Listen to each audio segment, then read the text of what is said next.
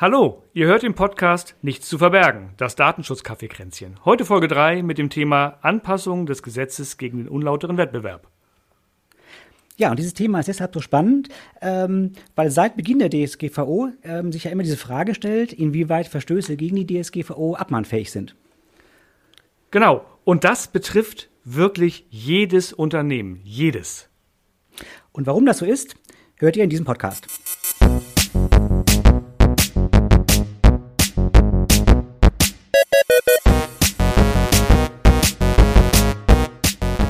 Dieser Podcast enthält Informationen rund um das Thema Datenschutz und ist durch unsere persönliche Meinung geprägt. Keinesfalls stellt er eine Rechtsberatung dar. Eine individuelle Beratung können wir nur erbringen, wenn wir ein Mandat als Datenschutzbeauftragter haben.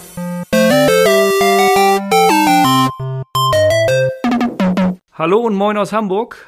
Mein Name ist Tobias Maus von der Maus Datenschutz GmbH und ihr hört, wie gesagt, den Podcast Nichts zu verbergen, das Datenschutzkonferenzchen heute mit dem Thema Anpassung des und Gesetzes gegen den unlauteren Wettbewerb. Mit dabei ist, wie immer, Oliver. Ja, von mir äh, auch ein Hallo. Ähm, wir haben uns dieses Thema ausgesucht, weil es eben hier eine ganz aktuelle Gesetzesänderung gibt, die ähm, ja sehr, sehr wichtig ist und eine wie wir in der Einleitung auch sagten, sehr wichtige Frage klärt, nämlich inwieweit Verstöße gegen die DSGVO abmahnfähig sind. Und äh, da hast du einiges vorbereitet, Tobias, deswegen gebe ich dir das Wort wieder. Genau, vielen Dank. Bevor ich damit loslege, wollte ich noch sagen, wir haben die ersten beiden Folgen aufgenommen mit einem suboptimalen Equipment, wie wir festgestellt haben. Die Aufnahmen klangen nicht so richtig toll. Wir haben jetzt uns nochmal professionalisiert in Richtung Mikrofone und ähnliches und ja, hier steht ein wahres Monster vor mir. Ich hoffe, dass die Tonqualität diesmal besser ist und dann auch so bleibt. Ähm, und nicht so ist wie letzten Male. Ja, und äh, ich denke, die Zuhörer wissen das nicht. Ähm, wir machen zwar dieses Kaffeekränzchen hier zusammen und das wirkt natürlich auch so, als ob wir das alles gemeinsam machen, was wir auch tun. Räumlich sind wir aber letztlich völlig auseinander. Ich nämlich in Paderborn, ähm, du in Hamburg. Das heißt, wir haben hier das exakt gleiche Equipment stehen. Und äh, ja, wenn ihr ähm, Lust habt, hört doch einfach mal rein in die ersten beiden Podcasts. Würde mich freuen, wenn ihr einen Unterschied hört. Also uns kam es so vor. Und äh, ja, wie gesagt, würde mich freuen, wenn ihr das ebenfalls so feststellt. Ich hoffe das mal. Wir haben hier Millionen, wenn nicht Milliarden investiert in dieses Equipment. Da muss das jetzt gefälligst auch besser klingen. Ich glaube, die Inhalte sind auch gleich viel besser geworden dadurch. So, genau. ich würde aufs Thema gehen. Ähm, Anpassung des Gesetzes gegen unlauteren Wettbewerb, kurz UWG. Äh, und ich bleibe jetzt auch mal beim, bei der Abkürzung UWG, weil das andere so ein sperriges Wort ist. Ähm, ganz, es ist irgendwie, ja, man hat wenig gelesen in der Presse, um genau zu sein, eigentlich gar nichts, wenn man sich nicht damit beschäftigt hat. Ähm, das UWG wurde angepasst ähm, und das ist, äh, das UWG ist so dieses Abmahngesetz. Wenn man also wettbewerbsrechtlich irgendwie Dinge tut, die man nicht tun darf, dann kann und, und ein Konkurrent oder ein Mitbewerber ist davon betroffen und äh, man ver verhält sich äh, ja nicht marktkonform, dann kann da eine Abmahnung abmahnen ähm, und man zahlt üblicherweise allein für die Abmahnung schon Anwaltskosten, die irgendwie so sich in, in Richtung des Vierstelligen bewegen. Und das war früher immer eine große Angst aller Unternehmen, oh, können wir jetzt wegen DSGVO abgemahnt werden? Und dann hat man auch gleich die Bußgelder aus der DSGVO noch so ein bisschen mit in den Topf reingeschmissen und immer die 20 Millionen genannt, die mit dem UWG erstmal nichts zu tun haben. Ähm, weil bei der Abmahnung nach UWG kommt halt eher dann Kostenersatz und gegebenenfalls Vertragsstrafe oder ähnliches äh, zum Tragen. Da kennen die, die äh, Wettbewerbsrechtler äh, unter den Juristen sich sicherlich deutlich besser aus als wir. Ähm, nichtsdestotrotz, alle hatten Angst und es gab ja auch Urteile in der Vergangenheit. Oliver, hast du die mitgekriegt, die Urteile? Die waren toll. Ich habe äh, gut gelacht. Ich habe die Urteile mitgekriegt, genau. Ich wollte aber erstmal kurz das noch aufgreifen, was du auch gerade gesagt hast, mit dem, was alles in, in einen Topf geworfen wird. Ähm, habe ich auch so festgestellt und äh, die Anfragen waren ja teilweise wirklich abenteuerlich. Also dann hieß es, äh, ich zeige sie an bei der Staatsanwaltschaft und das kostet dann 20 Millionen und solche Dinge. Ähm, dass man es wirklich einfach nochmal klarstellt. Äh, Bußgelder kommen von der Aufsichtsbehörde. Ähm, das Thema, was wir heute eben haben, Abmahnung, kommt vom Wettbewerber. Ähm, in der Regel kostet es auch keine Strafe, sondern es ist einfach ein, ein Ersatz, den man äh, macht. Man muss nämlich die Rechtsanwaltskosten für diese Abmahnung bezahlen. Ähm, und das dritte ist eben Schadenersatz. Das heißt, ein Betroffener kann Schadenersatz geltend machen, wenn ihm ein Schaden entstanden, entstanden ist. Ähm, das also vielleicht einfach nochmal so zur Einordnung der verschiedenen Risiken, die es da gibt. Ja, und die Urteile ist sehr interessant, weil ähm, wir haben ja schon gesagt, es war immer die Frage, sind Datenschutzverstöße abmahnfähig? Und äh, dann haben wir, wurden irgendwann natürlich auch die Gerichte gefragt. Es gab erste Gerichtsurteile und die Klarheit danach war, ja, exakt wie vorher auch. Es gab nämlich Gerichte wie das LG Würzburg, die haben gesagt, ja, solche Datenschutzverstöße sind abmahnfähig. Ähm, das LG Bochum hat gesagt, nein und irgendein anderes Gericht, ich, äh, ich weiß gar nicht mehr genau welches, hat gesagt, kommt drauf an. Es war das OLG Hamburg, genau. Die haben sich einfach das in die Mitte gestellt und gesagt, ja, mal so, mal so. genau. So, das heißt also, Rechtsprechung hat überhaupt keine Klarheit gebracht. Wir standen genau da, wo wir am Anfang auch standen. Genau, genau. Alle waren eigentlich eher noch, noch aufgescheuchter, weil äh, es halt ein Ja und ein Kann sein gibt und nur ein Nein. Und äh, alle gesagt, oh Gott, wir werden abgemahnt, jetzt kommt die Abmahnwelle. Und äh, es passierte nichts. Also ich habe wirklich wenig gehört von Abmahnungen nach DSGVO. Und ähm, ja, wir bewegen uns in Richtung unseres Themas, weil der Gesetzgeber, der Bundesgesetzgeber, muss man sagen, hat Klarheit geschaffen an der Stelle. Er hat relativ deutlich durch die Anpassung des UWG gesagt, ähm, und das ist die schlechte Nachricht, ja, Verstöße gegen den Datenschutz oder gegen Datenschutz, ja doch, lassen wir lassen das bei gegen den Datenschutz, sind abmahnbar. Das heißt, die schlechte, falsche oder sogar fehlende Datenschutzerklärung auf der Homepage ist abmahnbar. Hat er nicht explizit, aber implizit gesagt, weil er auf den Datenschutz eingeht in seiner Änderung, die er gemacht hat. Und das ist die positive äh Nachricht. Ähm, es wurde ähm, in, in, einem neu, ich glaube, es ist neu eingeführt oder wurde mindestens angepasst, Paragraph 13 äh, UWG in Absatz 4 Nummer 2 explizit der Datenschutz erwähnt ohne Einschränkung auf irgendeinen Bereich. Also es geht nicht nur um Datenschutzerklärungen oder um Informationen zum Datenschutz oder Umgang mit den Rechten Betroffener oder sonst irgendwas, sondern es geht einfach um das Thema Datenschutz. Es wird dort explizit gesagt, es geht um DSGVO, BDSG und andere äh, re gesetzliche Regelungen zum Datenschutz. Da wurde gesagt, es darf nicht teuer werden für kleine Unternehmen. Kleine Unternehmen heißt Unternehmen kleiner als 250 Beschäftigte, also nicht kleiner gleich, sondern kleiner 250 Beschäftigte. Bis dahin können nämlich die an die, die äh, entstehenden Anwaltskosten, die sonst dem Abgemahnten immer sofort in Rechnung gestellt wurden, nicht mehr in Rechnung gestellt werden. Das heißt, die Anwälte haben im Zweifelsfall gar kein Interesse mehr, ähm, naja, doch, die werden weiterhin Interesse haben, weil sie werden dann halt vom Auftraggeber, von ihrem Mandanten bezahlt. Aber der mahnt vielleicht seltener ab, weil er jetzt die Kosten mit einmal trägt, wenn abgemahnt wird. Ähm, wegen, keine Ahnung, einer fehlenden Datenschutzerklärung oder ähnlichem. Und das finde ich erstmal positiv. Ja, ähm, genau. Man muss auch so ein bisschen vielleicht schauen. Äh, man könnte jetzt sagen, man ist enttäuscht, weil die Abmahnung oder der Abmahnung nicht an sich die Rechtsgrundlage entzogen wurde, sondern die gibt es ja weiterhin. Ähm, aber vielleicht hier einfach mal die Abmahnung ist ja eigentlich auch ein sehr positives Instrument, äh, weil der Staat eben da ganz bewusst sagt, äh, wir mischen uns als Staat nicht ein. Ähm, oder es gibt auch nicht immer Rechts, äh, ein, ein, Gerichtsverfahren, sondern über diese Abmahnung äh, sorgen die wettbewerbenden Unternehmen eben unter sich äh, einfach für einen Ausgleich, weisen sich einfach auf den ähm, Umstand hin, dass da ein Datenschutzverstoß oder ein anderer Verstoß begangen wird. Also eigentlich ein sehr bürokratiearmes, einfaches Instrument, das an die Hand gegeben wird. Und insofern, wenn man länger drüber nachdenkt, muss man wirklich sagen, sehr, ich finde es sehr sinnvoll, was äh, der Gesetzgeber da gemacht hat. Das heißt, Abmahnung bleibt. Wenn ich wirklich ähm, ja, ehrlich, ernsthaft gestört bin in meinem Geschäft durch so, eine, durch so einen Wettbewerbsverstoß, dann kann ich weiterhin abmahnen. Aber diese missbräuchliche Abmahnung, das heißt, ähm, was wir eben in der Vergangenheit hatten, dass ähm, manche Rechtsanwälte sich darauf spezialisiert haben und gar nichts anderes gemacht haben, als eben tausende von Abmahnungen zu verschicken, ähm, dem wird eben so ein bisschen ja gar nicht die Rechtsgrundlage, er kann es ja weitermachen, aber eben die Geschäftsgrundlage ähm, entzogen. Er kann damit eben kein Geld mehr verdienen. Und äh, insofern, ähm, ja, Abmahnung gibt's weiterhin, ähm, aber das Geschäftsmodell, dem wurde so in, gewiss, in gewisser Weise der Boden entzogen. Und das finde ich sehr positiv.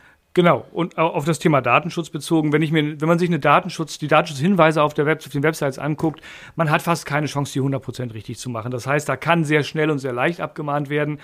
Von daher ist es gut, wenn es ein bisschen eingeschränkt wird. Ähm, Gerade, und das überrascht mich jetzt auch an der, an der, an der Größenordnung, 250 Beschäftigte, ähm, gerade kleine Unternehmen, äh, Freelancer und, und ähnliche, die eine eigene Website haben, haben immer Angst. Das ist, wenn, wenn die eine Abmahnung, Rechnung kriegen von 800 äh, bis 1000 Euro, ist das für die einfach viel Geld. Wenn das jetzt ein 150-Mann-Unternehmen ist oder ein 100-Mann-Unternehmen, dann sollten die die 1000 Euro dafür, dass sie sich falsch verhalten haben, eigentlich locker über haben. Deswegen überrascht mich die, die, die Grenze von 250 Beschäftigten ein bisschen. Aber so ist es gewählt und äh, es ist auf jeden Fall eine, eine, Verbesserung in meinen Augen, weil es gerade eben für die kleinen Unternehmen an der Stelle ein bisschen, ja, nicht Rechtssicherheit, aber Kostensicherheit bringt. Das heißt, sie machen Fehler, sie werden auch immer wieder Fehler machen. Man wird ihnen die Fehler vorwerfen und man kann sie ihnen jetzt vorwerfen, ohne ihnen gleich äh, große Kosten aufzubrummen, das ist schön. Und der eine oder andere denkt vielleicht dann auch mal drüber nach, ob er wirklich für eine Abmahnung direkt einen Anwalt braucht oder ob er einfach mal einen netten Brief schreibt und sagt, pass mal auf, ich mahne dich jetzt ab. Man kann ja auch direkt abmahnen. Das muss ja nicht über einen Abmahn oder über einen Anwalt passieren. Ähm, und äh, der Anwalt ganz draußen bleibt. Das finde ich äh, nebenbei gesagt eine viel sympathischere Lösung. Ja, äh, genau. Vielleicht zwei Dinge, äh, beziehungsweise eine eine Feststellung, das andere ist noch eine Frage, die ich gleich noch an dich habe. Ähm, zunächst zur Feststellung. Wir müssen immer sehen, wir sind immer noch im Bereich des UWG. Das heißt, wenn wir jetzt so sagen, dieser Paragraph 13 bezieht sich auf die gesamte DSGVO, den gesamten Datenschutz, dann ist das nicht so ganz richtig, weil ähm, es geht trotzdem nur um Gesetze, die überhaupt unter das UWG fallen. Das heißt, in irgendeiner Form Regelungen, die den Wettbewerb zwischen Unternehmen regeln. Ich kann also nach wie vor nicht abmahnen, weil ich vielleicht weiß, dass jemand einen Datenschutzbeauftragten nicht bestellt hat, um mal nur so ein Beispiel zu nennen. Ähm, das bleibt weiter außen vor, weil wir bewegen uns immer im UWG. Ähm, und das zweite eine Frage. Man liest das immer so einfach oder liest da so einfach drüber weg. Ähm, mindestens 250 Beschäftigte. Ähm, wer ist eigentlich in der Beweispflicht? Müssen wir jetzt veröffentlichen, wie viele Beschäftigte wir auf der Homepage haben? Oder hast du da irgendwas drüber gelesen, wie diese 250 da definiert sind? Nee, sie sind wirklich nur genannt als 250 Beschäftigte. Ich weiß auch nicht, wie es in der Beweispflicht ist, weil im Zweifelsfall kommt einfach erstmal die Rechnung, weil ich nicht weiß, ob der 149 oder 365 Beschäftigte hat. Und ich würde dann als Abgemahnter sagen, ja, aber die zahle ich nicht, weil ich bin zu klein und kann das sicherlich an, anhand von äh, Gehalts, na, Gehaltslisten jetzt nicht, aber von, von, von solchen Daten, die ich im Zweifelsfall äh, vorlege ähm, oder beibringe, es gibt ja auch Meldungen Richtung Sozialversicherungsträger, wo nur, wo nur Größenordnungen gemeldet werden, kann ich das sicherlich beweisen. Also da kann ich mir vorstellen, dass es eine Möglichkeit gibt, das relativ leicht nachzuweisen. Ähm, ich würde gern noch was zu dem, also du hast natürlich recht, äh, es, es, ist eine Marktverhaltensnorm, gegen die ich irgendwie verstoßen muss, damit ich mir einen wettbewerblichen Vorteil äh, verschafft habe. Und den, dafür, deswegen finde ich das, das, das Datenschutzbeauftragte nicht benannt Beispiel nicht so schön, weil ich verschaffe mir im Zweifelsfall dadurch einen Vorteil, dass ich mir jemanden nicht ins Unternehmen hole, der mir ständig sagt, was ich alles nicht darf und mich äh, äh, von meiner eigentlichen Arbeit abhält, indem er mich irgendwelche zusätzlichen Prozesse durchführen lässt. Jetzt ähm, stellst du unsere Tätigkeit aber sehr schlecht dar. Nein. Jemand, der uns nicht benennt, verzichtet äh, oder hat den, den Mangel, dass eben unsere gute Beratung nicht zuteil wird. Natürlich, bei uns ist das so, aber bei vielen anderen vielleicht nicht. Man weiß es nicht. Okay. Zumindest ist es häufig aus Sicht der Unternehmen so, dass sie sich mit dem Datenschutzbeauftragten irgendwie einen Verhinderer rein und auch wenn wir das anders sehen. Nichtsdestotrotz ähm, äh, hast du natürlich trotzdem recht, dass es äh, ein Wettbewerbsvorteil sein muss, muss, den ich mir verschaffe. Und wenn ich mir einen Wettbewerbsvorteil dadurch verschaffe, indem ich, äh, ja, Gott, mir fällt gar kein anderes Beispiel ein, muss ich sagen, äh, vergesse einen Vertrag zur Auftragsverarbeitung zu schließen, dann wird das wahrscheinlich nicht abmahnbar sein, weil es mir gar keinen Wettbewerbsvorteil verschafft. Sondern es ist äh, einfach äh, ein Verstoß gegen bestimmte Auflagen, die ich habe, gegen bestimmte Verpflichtungen, die ich habe, denen ich nicht nachgekommen bin. Ich glaube, wir sollten aber auf das Thema UWG gar nicht so genau, also auf das Thema Wettbewerb gar nicht so genau eingehen. Wichtig war es äh, darzustellen, dass es hier eine Änderung gibt, dass man sich nicht so viel Sorgen machen muss vor den Abmahnungen. Und es gab ja noch eine zweite ähm, äh, Änderung im UWG, die sich jetzt nicht nur auf Datenschutz bezieht, aber in Sachen Datenschutz in meinen Augen absolut relevant ist und du hast sie vorhin auch schon erwähnt.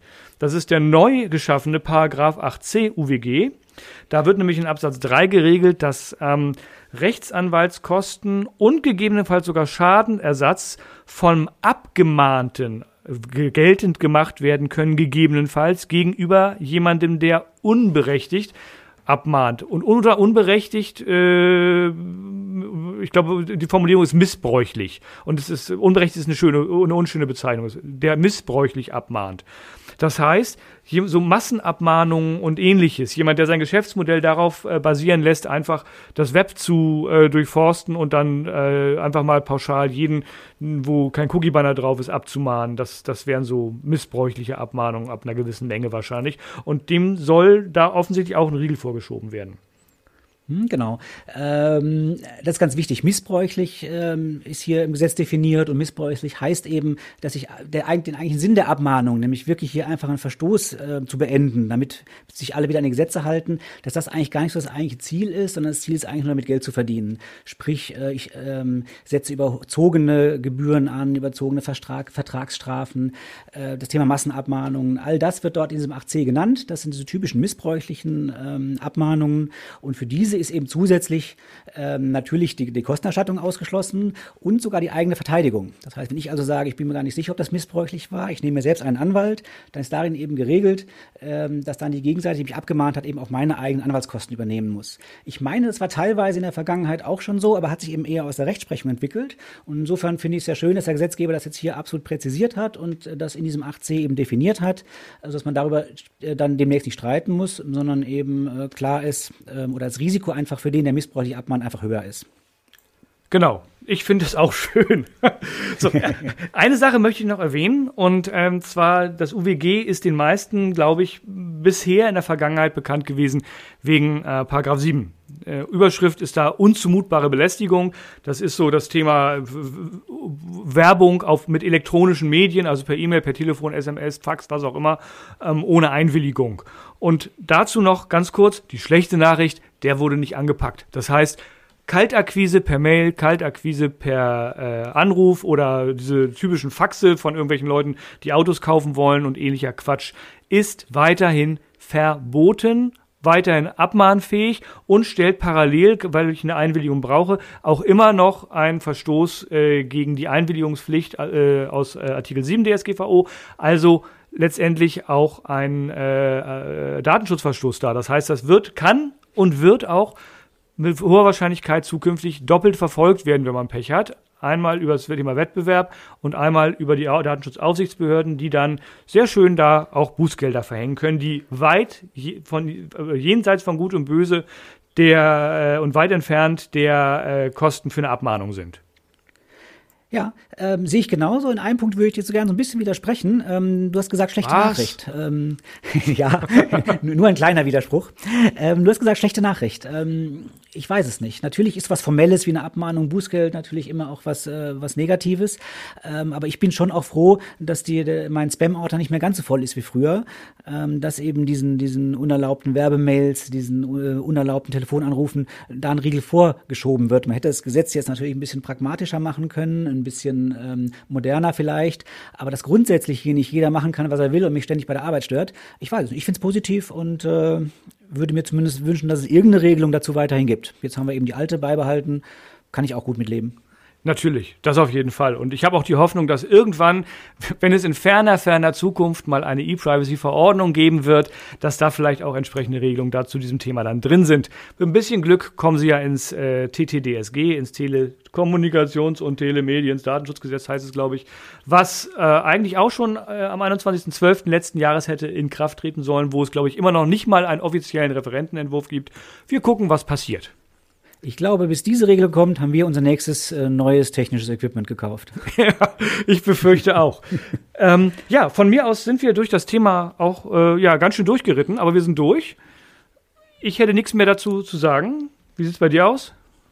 Ich habe auch nichts mehr dazu, äh, zu sagen. Von mir aus daher oder von meiner Seite ähm, tschüss und bis zum nächsten Podcast. Bis zum nächsten Podcast und vergesst nicht, uns überall zu liken, wo man irgendjemanden liken kann, uns zu teilen, wo man jemanden teilen kann, den Podcast zu abonnieren und Ansonsten bleibt zu Hause, bleibt gesund. Tschüss.